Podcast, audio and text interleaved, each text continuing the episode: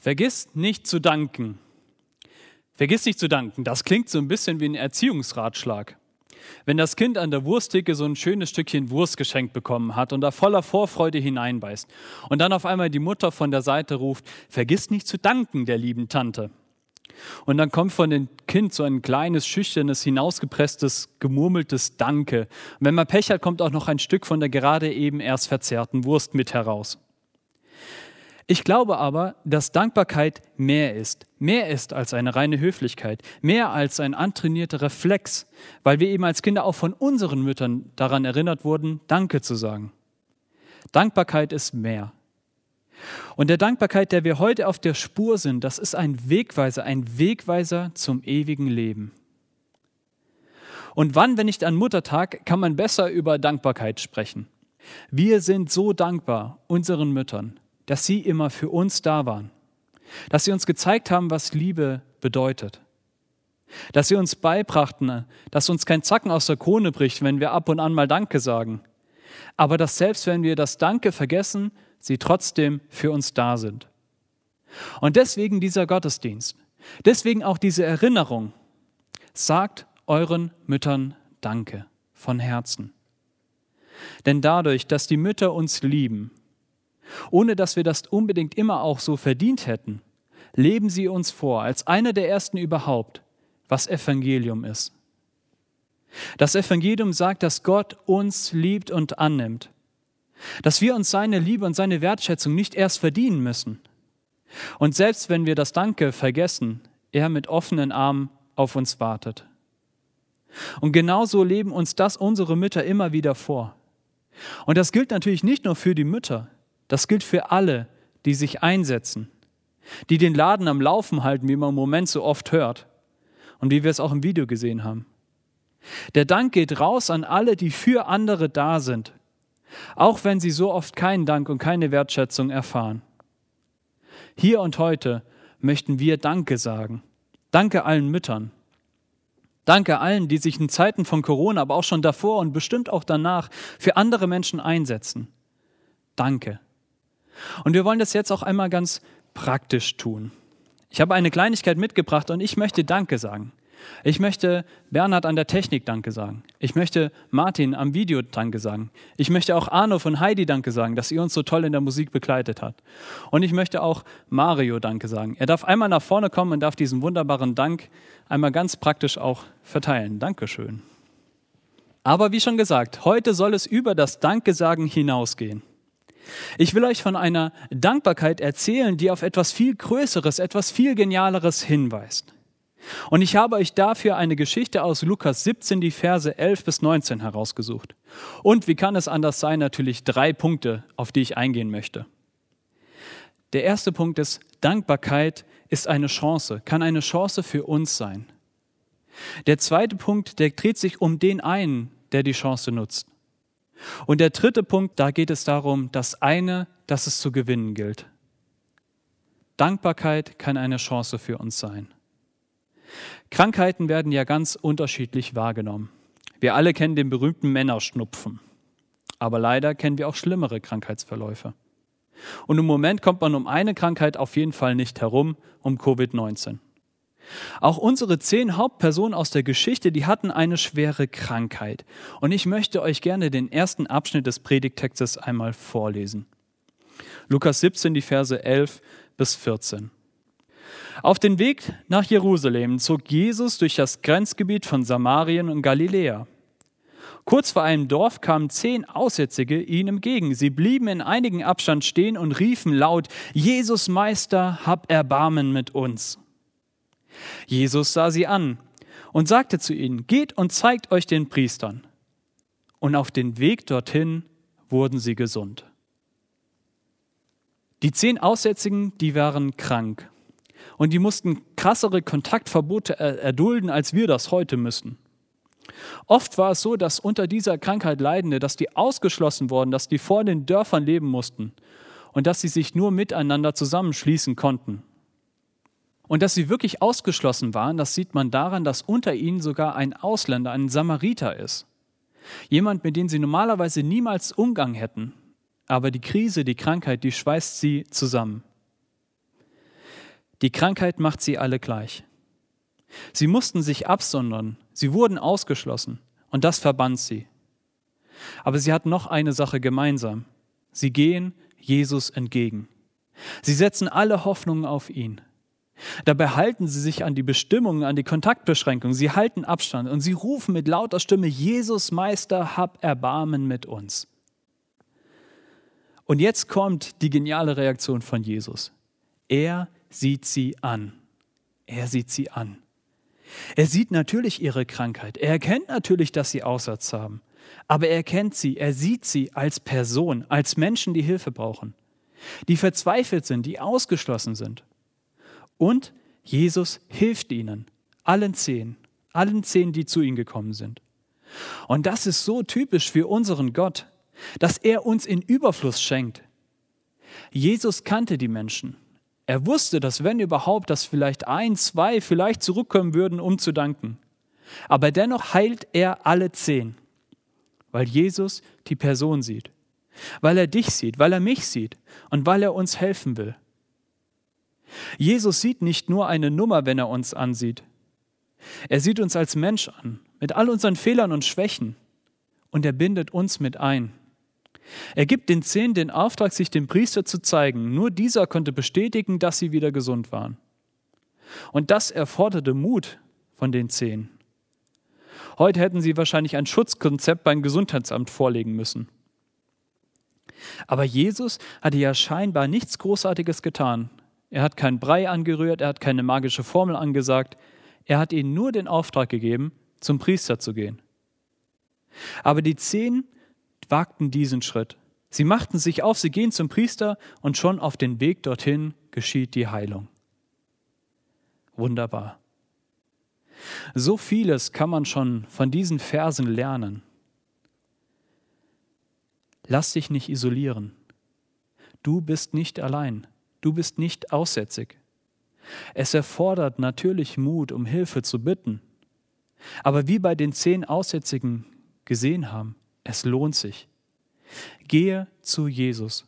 Mache dich auf, zu Jesus zu gehen. Rufe wie die zehn Aussätzigen, rufe laut.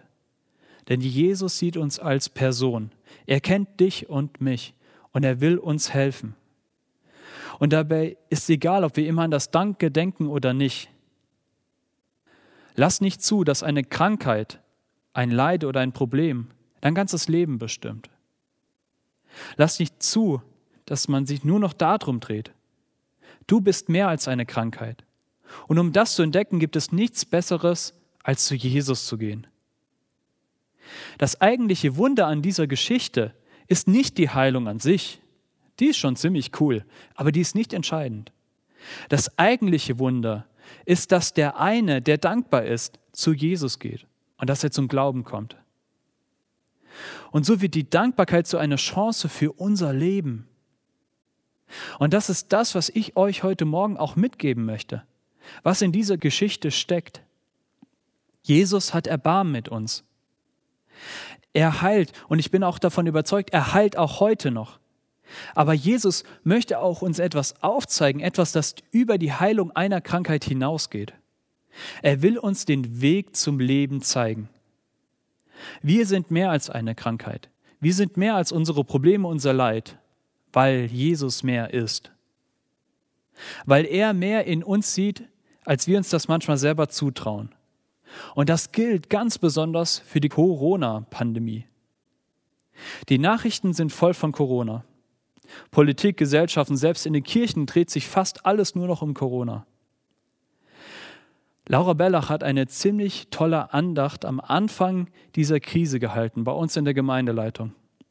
Sie fragte, als diese ganzen Kontaktbeschränkungen zunahmen, was eigentlich normal ist. Was ist eigentlich normal?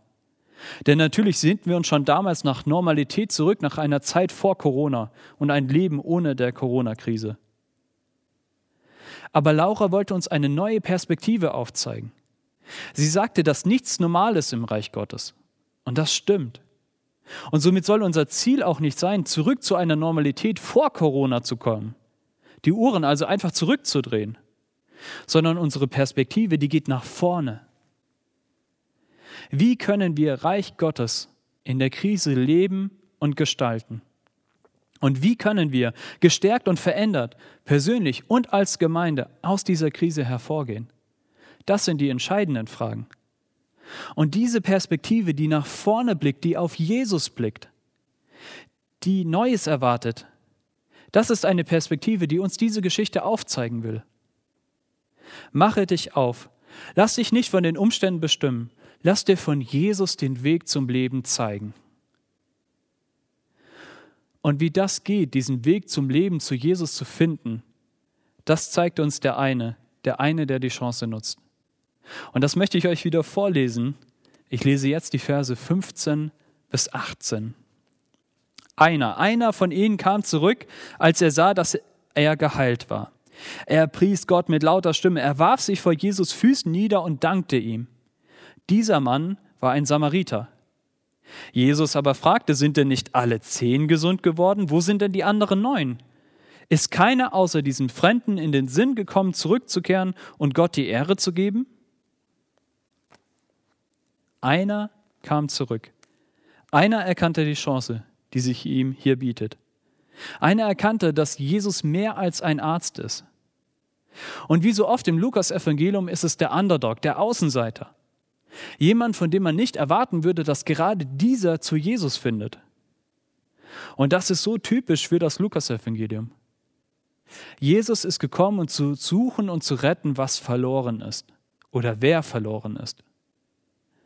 Und deswegen liebe ich das Lukas-Evangelium, weil die, die etwas verloren sind, auch die sind, die meistens erkennen, dass das, was sie verloren haben, sie nur bei einem finden können, nämlich bei Jesus.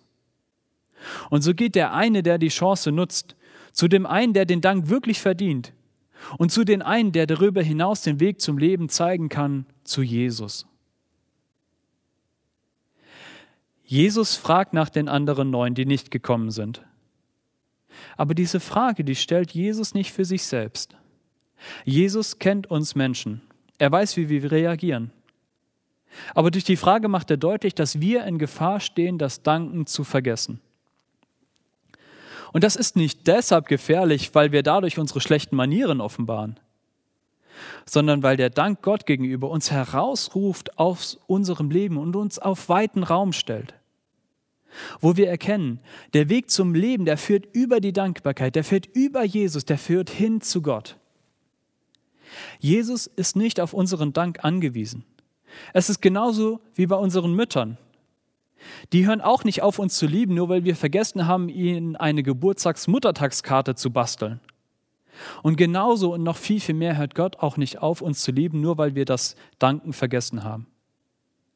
Aber über das Danken, über das Loben und Preisen von Gott, wie der Samariter es uns in der Geschichte vormacht, hebt Gott uns aus den Krisen, aus unseren Problemen, aus unseren Krankheiten, aus unseren Corona-Sorgen heraus. Er reißt uns da heraus und hebt uns heraus und schenkt uns eine neue Perspektive, dass wir nach vorne blicken können. Er zeigt uns einen Weg, der zum Leben führt. Vergiss nicht zu danken dem ewigen Gott, denn er denn er und dieser Dank, der führt dich auf der Spur von etwas Größeren, etwas Genialeren. Und das ist eine Chance. Und der eine, der diese Chance nutzte, der ging zu dem einen, der diesen Dank wirklich verdient hat. Und dieser eine, dieser Jesus, der zeigte auf, das eine, das es zu gewinnen gilt. Ich möchte euch den letzten Vers noch vorlesen, wo Jesus davon spricht, das eine, das es zu gewinnen gilt. Dann sagte Jesus zu dem Mann, Steh auf, du kannst gehen. Dein Glaube hat dich gerettet. Dein Glaube hat dich gerettet. Ich finde, das ist meine Lieblingsstelle in diesem Satz. Aber bevor ich darauf eingehen möchte, möchte ich auf einen Einwand von euch eingehen. Einen möglichen Einwand. Vielleicht habt ihr auch schon drüber nachgedacht. Man könnte mir jetzt vorwerfen, dass ich es mir etwas leicht mache. Ich sage und ich predige, dass wir einfach von unseren Leid, unseren Krankheiten und Sorgen wegschauen sollen. Dass die Dankbarkeit Gott gegenüber uns herausholt aus allem, was uns beschäftigt. Aber ich kenne gar nicht dein Leiden. Ich kenne gar nicht deine Krankheit. Ich kann nicht nachvollziehen, weil ich gar nicht weiß, wie sich das anfühlt, jetzt in deine Haut zu stecken. Ich weiß nicht, was dich beschäftigt wie schlimm deine Schmerzen sind oder wie berechtigt auch deine Sorgen. Und ihr habt mit diesem Einwand recht. Ich kenne deine Situation nicht. Ich bin auch nicht krank. Große Sorgen plagen nicht mein Leben. Ich bin eigentlich sogar ziemlich fit. Ich habe den Magen eines Pferdes und die Konstitution eines Ackergauls. So schnell haut mich nichts aus der Bahn. Aber manche Krankheit, manches Leiden, manche Sorgen, die sieht man ein von außen gar nicht so an. Und auch wenn ich deine Situation, dein Leiden und deine Krankheit vielleicht nicht verstehe oder nicht nachvollziehen kann, ich kenne einen, der dich versteht. Und ich habe erfahren in meinem Leben an so vielen Stellen, wie genial es ist, zu diesem Jesus zu gehen und mich von meiner Last befreien zu lassen. Er ist der eine, der den Unterschied macht. Und gleichzeitig das eine, das es zu gewinnen gilt. Das eine, das es zu gewinnen gilt, das ist der Glaube, der Glaube an Jesus. Dein Glaube hat dich gerettet. Das ist das, was Jesus zu den Samariter sagt. Der Glaube an Jesus, das ist das Wertvolle, das ist der Schatz, der in dieser Geschichte versteckt liegt und der den Unterschied macht. Das an ihn glauben, das an ihn festhalten, auch wenn Krisen, Pandemien und andere Dinge in unserem Leben kassieren. Der Glaube an ihn, das ist das, was es zu gewinnen gilt. Und zu dieser Botschaft, zu dieser Botschaft bekenne ich mich offen und ohne mich zu schämen. Denn das ist das Evangelium, das ist die Kraft Gottes, die jeden, der glaubt, Rettung bringt. Glaube ist immer ein Glaube an, ein Glaube an Jesus. Nicht ich rette dich und nicht ich kann dich heilen, aber ich lade dich zu dem ein, der es kann, zu Jesus. Und Dankbarkeit ist der Weg, der zu ihm führt. Dankbar für das, was er schon in unserem Leben, vielleicht auch in deinem Leben getan hat. Dankbar, dass er selbst in größten Krisen und Krankheiten uns zur Seite steht. Dankbar, dass er das Verlorene sucht. Dankbar, dass er dich findet, auch wenn du dich verloren fühlst. Amen.